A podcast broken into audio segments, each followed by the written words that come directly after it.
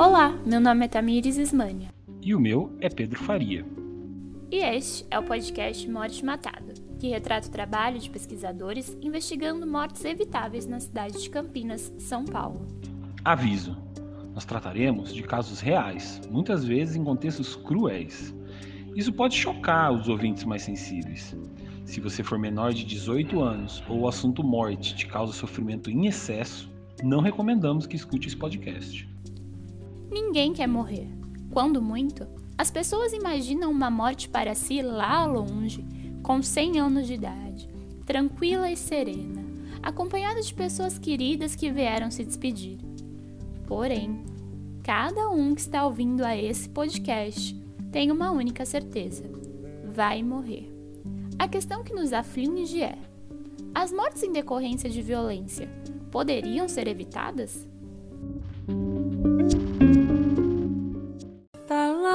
Corpo estendido no chão, em vez de rosto na foto de um gol, em vez de rezo uma praga de alguém e um silêncio servindo de amém.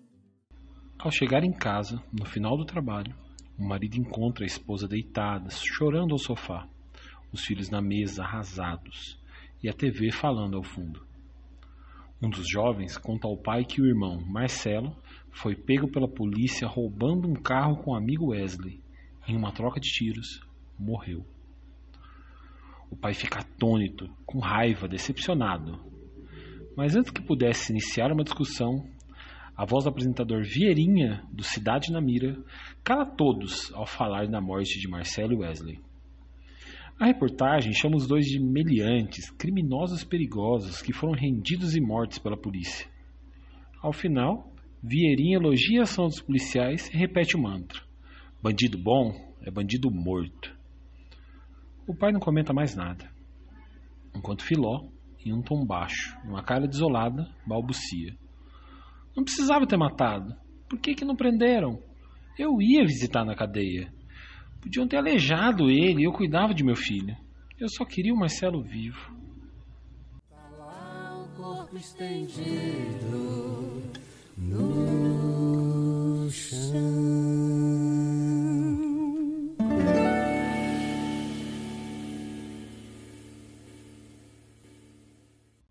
Campinas é uma cidade muito diversificada.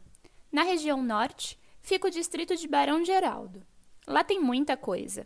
Tem a Unicamp, a Pucamp, a Facamp, tem inúmeras escolas de ensino fundamental e médio, tem o Centro Nacional de Pesquisa em Energia e Materiais, o CNPEM. Tem vários hospitais, tem várias indústrias de alta tecnologia e etc. Mas tem uma coisa que não existe nessa região: homicídios. Em 2019, nenhum homicídio foi registrado por lá. Mas do outro lado da cidade, na zona sul de Campinas, tem a região do Campo Belo, com uma população muito menor que a de Barão Geraldo. Lá não tem universidades, não tem indústrias de alta tecnologia, não tem hospitais, não tem calçamento na maioria das ruas, praticamente não tem agências bancárias. Mas tem muitos homicídios. Só em 2019 foram 15 na região.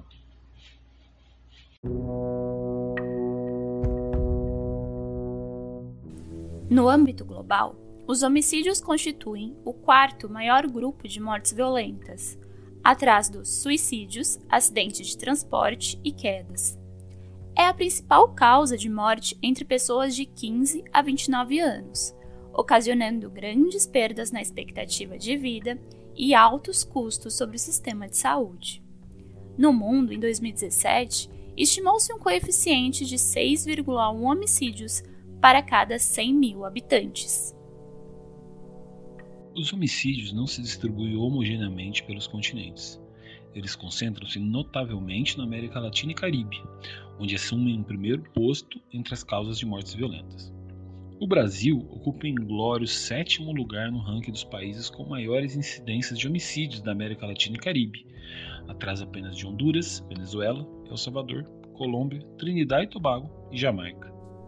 No Brasil, o DataSUS notificou a ocorrência de 1.284.000 986 homicídios no século XXI. Em média, 176 assassinatos por dia. Em Campinas, foram 5.818 homicídios no mesmo período. O Epigel tem a localização geográfica detalhada dentro da cidade de todos esses casos, o que tem alimentado nossas análises e a produção de mapas pormenorizados das áreas mais violentas do município. Antes de entrarmos mais detalhadamente nos dados de Campinas, o advogado criminalista e pesquisador de Pigel, Antônio Carlos Berini Júnior, vai explicar para nós a diferença do conceito de homicídio no direito e homicídio na saúde. O Bellini, como nós o chamamos, estuda em seu doutorado a interface entre os dados do Poder Judiciário e os dados da saúde, no contexto dos homicídios em Campinas, e estará com a gente neste episódio, assim como outros convidados que serão apresentados ao longo de nossa conversa. Se nós consultarmos em um dicionário o significado da palavra homicídio, iremos encontrar que se trata de um, um crime onde um ser humano tira a vida de outro. Popularmente, esse também é o significado da palavra homicídio. Contudo, é, sob um olhar mais técnico, a terminologia homicídio ela tem diferentes significados, seja na saúde coletiva, seja no direito. A divergência entre esses campos de conhecimento exige um aprofundamento e nós veremos que isso tem importantes implicações.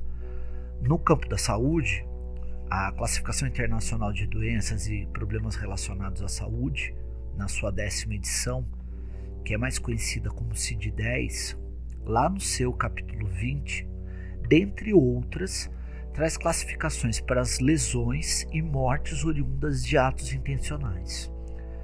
No Brasil, os dados do, do, sistema de saúde são coletados, processados e analisados pelo DataSUS. No caso dos homicídios, o sistema DataSUS ele é alimentado pelas declarações de óbito que são emitidas por médicos que, ao detectarem que mortes ocorreram da agressão intencional de um ser humano contra outro, irão assinalar um campo denominado homicídio é importante ressaltar que o campo homicídio é reservado para as agressões, enquanto que outras causas externas, no formulário da, das declarações de óbitos, existem campos para acidentes, suicídios e outras causas. No campo do direito, o termo homicídio está relacionado às situações onde um ser humano tira a vida de outro de forma dolosa ou de forma culposa. Os homicídios culposos acontecem quando a morte decorre de uma conduta onde não se desejava a morte da outra pessoa, mas a ação foi negligente, imprudente ou imperita. Já nos homicídios dolosos, a intenção do agressor desde o início, ou seja, a sua intenção primária, era tirar a vida de outro ser humano.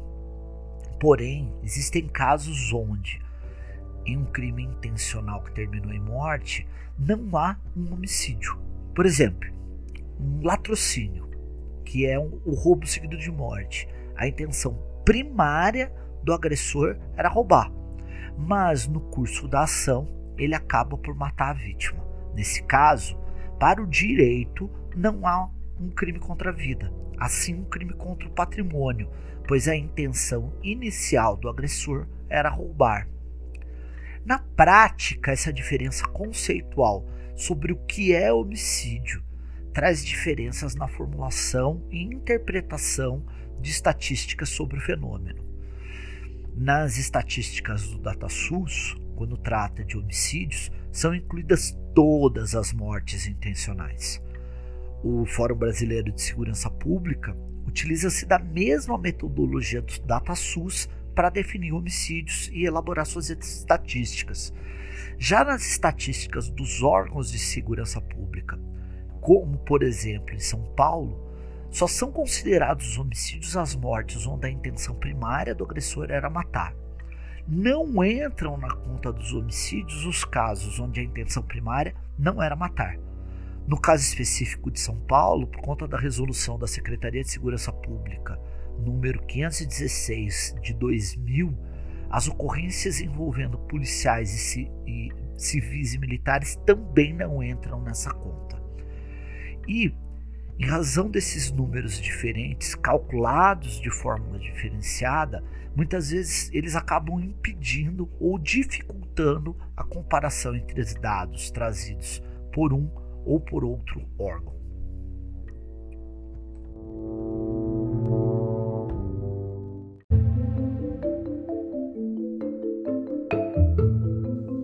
Ao longo das últimas décadas no estado de São Paulo, e em Campinas não foi diferente, os homicídios se deslocaram de dentro das residências para as ruas. Nos anos 60, a imensa maioria dos homicídios era cometida dentro de casa, predominantemente como uma iniciativa individual para a resolução de conflitos ligados à honra, a casos de adultério, a rivalidades entre membros da família e demais contendas de uma sociedade conservadora, patriarcal e machista. Nas décadas seguintes, a topografia dos homicídios se inverte já no início do século XXI, 90% dos homicídios eram cometidos em espaços públicos, particularmente nas ruas, não mais por iniciativas individuais, mas predominantemente como resultado de ações organizadas por grupos, grupos de extermínio, esquadrões da morte, bandos de segurança privada, facções criminais, como forma de domínio de territórios situados nas periferias dos grandes centros urbanos. Esse foi o professor Ricardo Cordeiro, coordenador do EPIGEL. Existe uma, uma parcela bem significativa de homicídios que não são solucionados no, no Brasil. Ah, o Instituto Sou da Paz, ele em 2020, ele, ele solta o seu terceiro relatório que chama Onde Mora a Impunidade e considerando os dados que foram fornecidos por 11 estados 11 unidades da, da federação, ele, ele vai analisar da totalidade de homicídios que acontecem naqueles locais, quantos viram efetivamente ação, ação penal, ou seja, quantos efetivamente é, foram elucidados na atividade investigativa. Em 2016, de todos os homicídios, cerca de 32,9%. Em 2019, cerca de 33,1%. No estado de São Paulo, de todos os homicídios que aconteceram em 2016, cerca de 51% foram elucidados e em 2017, dos homicídios ocorridos, cerca de 54% foram elucidados. O Instituto traz ainda uma informação importante de que quanto mais tempo se leva para apurar quem cometeu aquele crime, mais difícil fica de, de conseguir é, solucionar aquela investigação sobre homicídio. Neste episódio do podcast, vamos centrar nossa fala nos dados mais recentes que temos. Em março de 2020, nossa rotina de investigações em campo teve que ser interrompida por causa da epidemia da Covid-19 na cidade. Nesse momento, já contávamos com todas as informações sobre os homicídios ocorridos em 2019, e é sobre eles que passaremos a falar agora. 153 campineiros foram assassinados em 2019. Isso correspondeu a um coeficiente de mortalidade padronizado de 17 homicídios para cada 100 mil campineiros. Para termos uma comparação da magnitude desse número, nas capitais europeias esse coeficiente costuma se situar em torno de um homicídio por 100 mil habitantes. Maioria das vítimas, 88%, eram homens. 71% das pessoas que foram assassinadas eram pretas e pardas. Embora esse contingente na população de Campinas não ultrapasse os 33%. Gente de todas as idades foi morta, mas a grande maioria tinha entre 20 e 40 anos. Como dissemos no episódio 1, ah, e se você ainda não escutou, fica o convite, tá? O que chama atenção para essas mortes é que elas não se distribuem ao acaso ou de forma homogênea na população. Isso ocorre com a distribuição dos homicídios no território de Campinas. Eles se concentram notoriamente nas regiões periféricas e mais desassistidas da cidade. Campineiros das regiões pobres têm seis vezes mais chance de serem vítimas de homicídio do que aqueles das regiões ricas. E assim chegamos aos 5 P's que caracterizam os homicídios em Campinas: mortes precoces, de pretos e pardos, pobres da periferia. Essa é a realidade de Campinas, mas que se repete em São Paulo, no Rio de Janeiro, em Manaus, em Porto Alegre, em Fortaleza, em Tegucigalpa, em Caracas, em São Salvador, em Bogotá, em Manágua, na Cidade do México, na Cidade da Guatemala e em tantas outras cidades, de tantos outros países ibero-americanos.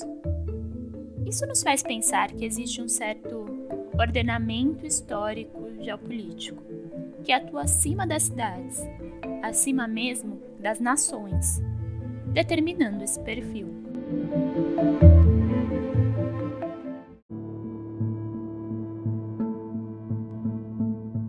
Utilizando sofisticada análise estatística, conseguimos identificar preditores, isto é, características relacionadas às prováveis causas dos homicídios na cidade. O envolvimento com a criminalidade foi o principal preditor para os homicídios.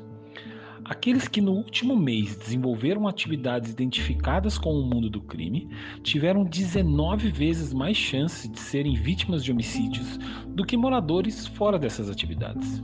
Nesse contexto, aqueles que relataram ameaças no último mês também tiveram 10 vezes mais chances de serem assassinados.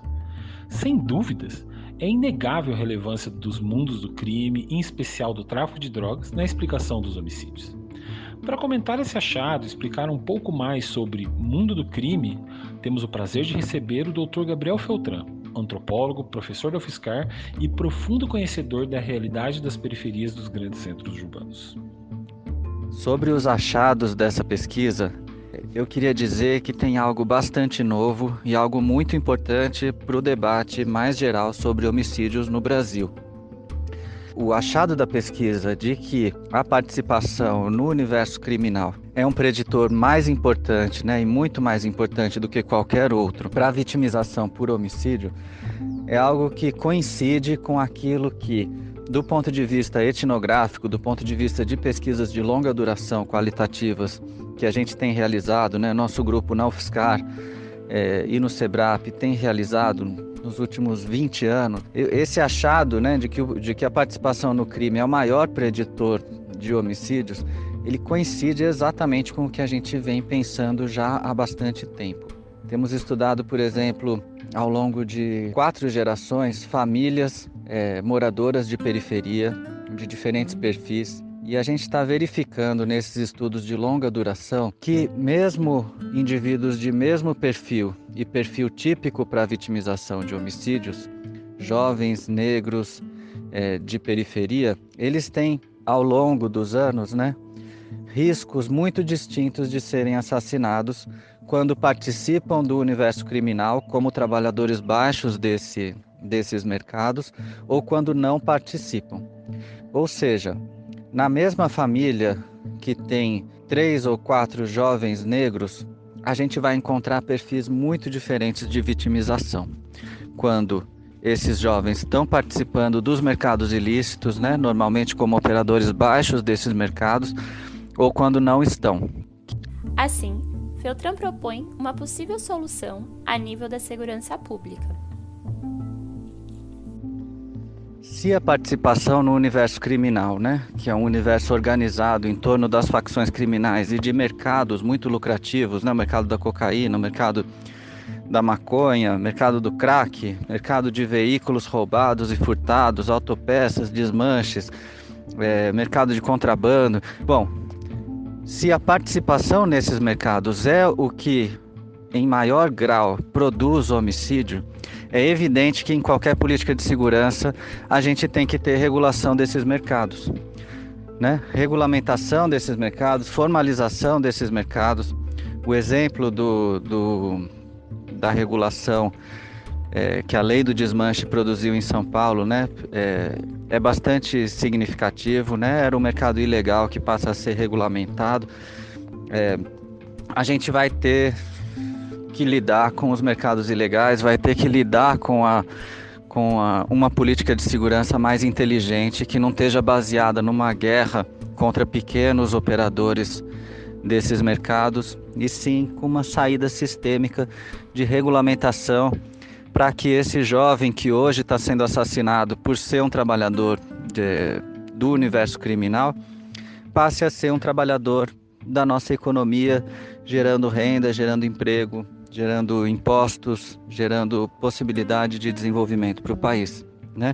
Uma política de segurança que seja pensada dessa maneira traria muito mais benefícios para nós do que essa, essa guerra insana que a gente está vivendo. Né? Acho que as pesquisas todas é, do grupo do Ricardo e, e, dos nossos grupos têm caminhado para essa compreensão, que infelizmente ainda não é a compreensão do debate público, mas com iniciativas como essas, né, de publicização dessas conversas, a gente espera que, que o futuro seja diferente.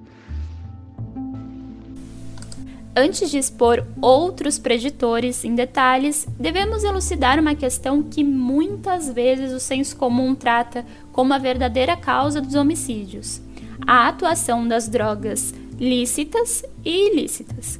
Para iniciar essa discussão, contaremos com a fala da doutora Silvia Casenave, professora de toxicologia e perita criminal de larga experiência.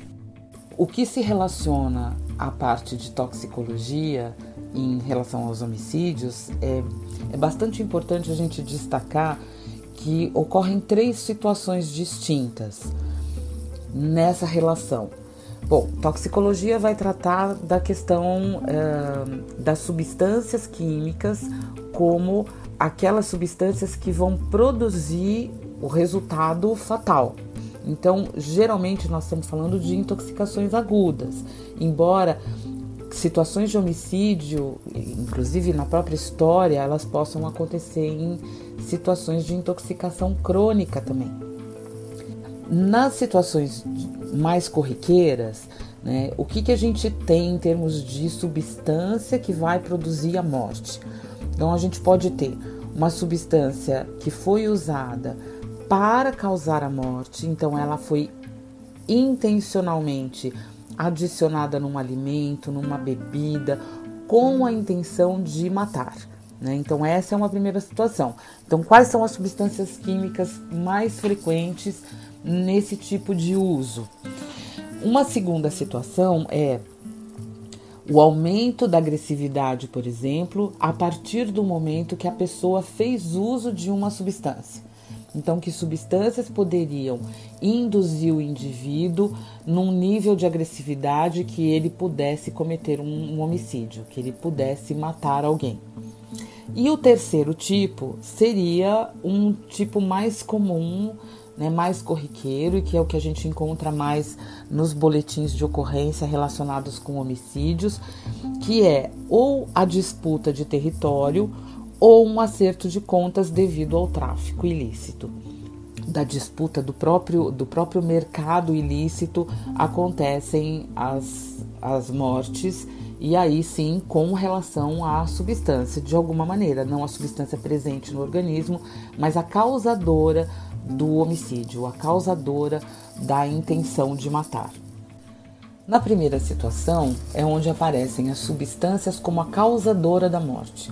Nesses casos, a gente tem uma história é, clássica né, de uso na toxicologia de substâncias como estricnina, cianeto, arsênico e que ainda hoje podem ser encontradas em alguns casos de tentativa de homicídio e de homicídio. Né? Mas também temos algumas substâncias que são mais modernas, né? não exatamente modernas, mas que têm aparecido é, recentemente.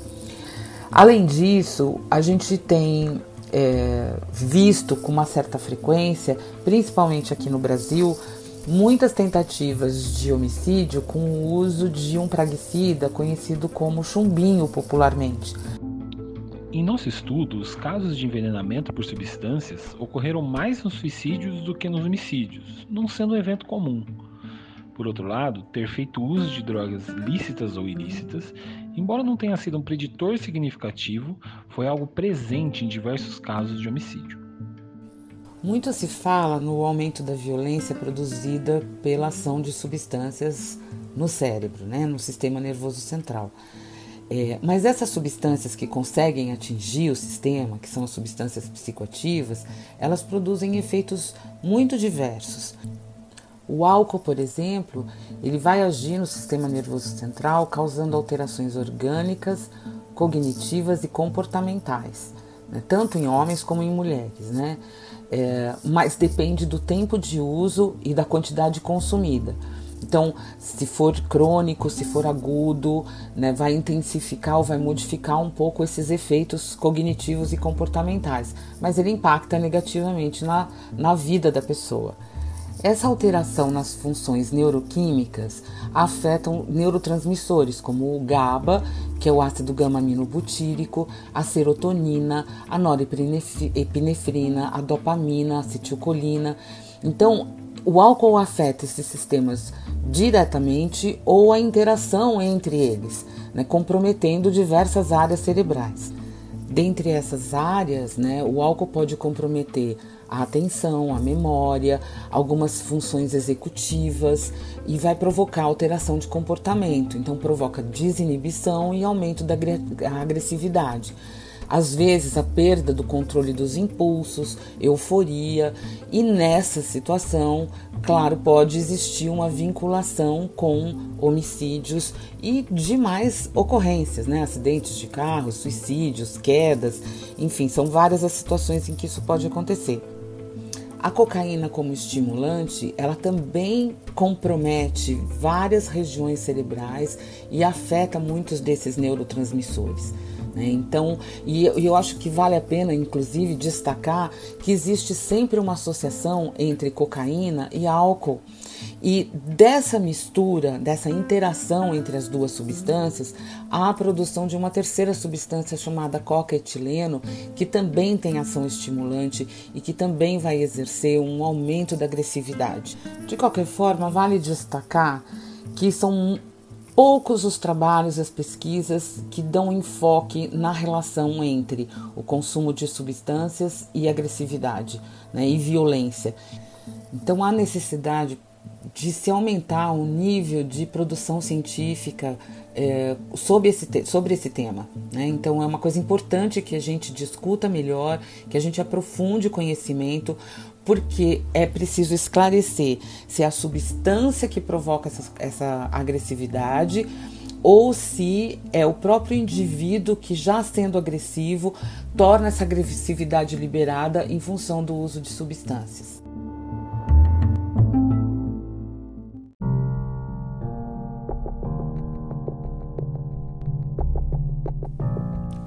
Bom, o episódio sobre homicídios, parte 1, vai ficando por aqui. Mas ainda iremos abordar sobre outros preditores para os homicídios ocorridos em Campinas em 2019, como ser um trabalhador informal, e destacar o papel do mercado de drogas nessas mortes. Vamos comentar também sobre como a escolaridade e o IDHM, que é o Índice de Desenvolvimento Humano Municipal, atuaram como fatores de proteção para os crimes de homicídio. Enquanto isso, você gostou do conteúdo? Conhece alguém que também gosta do tema de epidemiologia de mortes violentas? Então compartilhe esse podcast e colabore para que o conteúdo chegue a mais gente. Então, não perca o episódio sobre homicídios, parte 2. Até lá!